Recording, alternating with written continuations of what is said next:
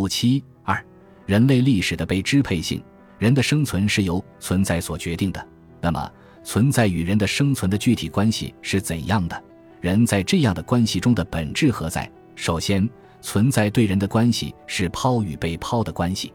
在这一关系中，抛者是存在，被抛者是人。人的生存本身就是作为被抛而成其本质的。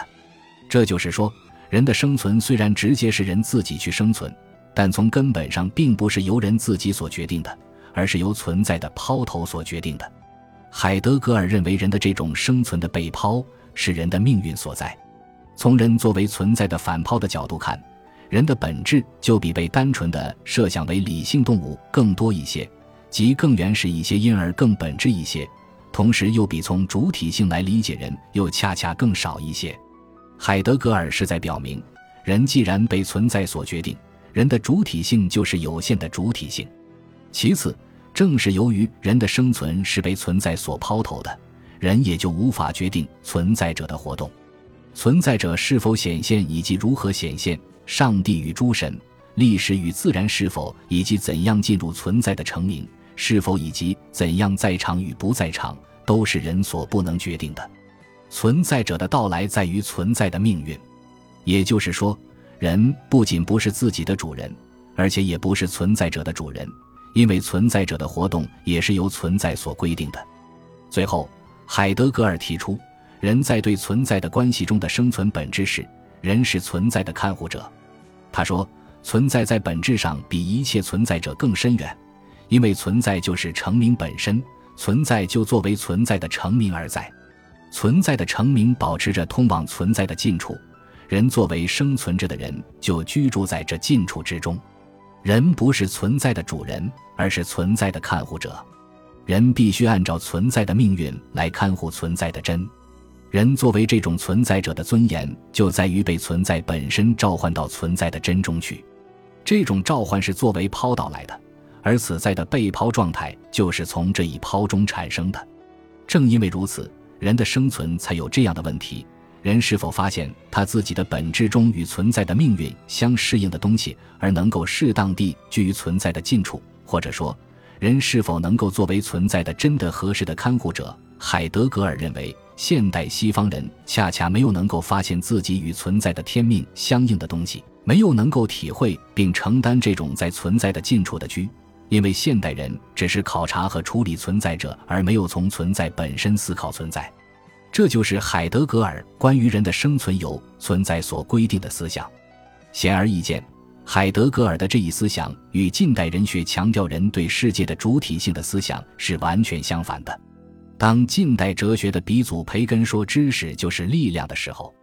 当笛卡尔说我思故我在的时候。当十八世纪启蒙唯物主义用理性的尺度审判一切的时候，当康德提出人为自然立法和人为自己立法的时候，当黑格尔提出人的本质是理性是自由的时候，所突出的都是人对世界乃至对人自己的主体性，这是近代人学的主导精神。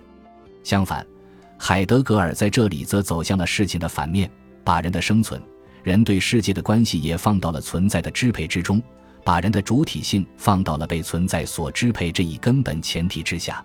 因此，海德格尔所强调的是人的生存的被制约性、被限制性，甚至扩大了人的生存的被制约性、被限制性。在实质上，海德格尔的这一人学思想正是对近代主体性人学的消解或历史性反向。需要追问的是，海德格尔的这样一种非主体性质的人学思想。是西方人学思想自身发展的逻辑，还是当时西方社会时代状况在海德格尔思想中的反应，还是这两个方面的因素共同促成的？应该说，这既是西方人学思想自身发展的逻辑，更是当时西方社会时代状况在海德格尔思想中的反应。在海德格尔写关于人本主义的信的一九四六年，第二次世界大战刚刚结束。残酷的世界大战尖锐地提出了人类能否存在的问题，人类向何处去的问题，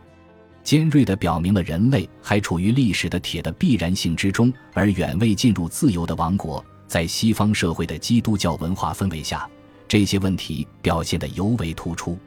进一步说，这样的社会时代状况也从根本上规定着西方人学思想发展的逻辑，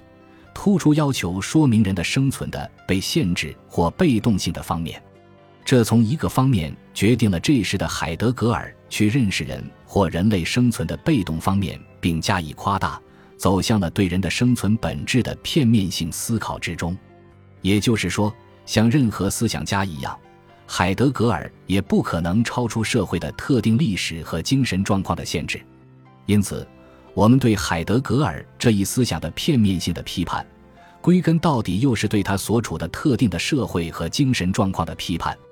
由以上的阐述还可以表明，海德格尔的上述思想在实质上是一种目的论决定论思想，人是被存在所抛头、所决定的，是被存在要求来发现存在的真并看护存在的真的。这种目的论决定论思想虽然是以存在的形式出现的，但在实质上，它与基督教神学目的论是相通的。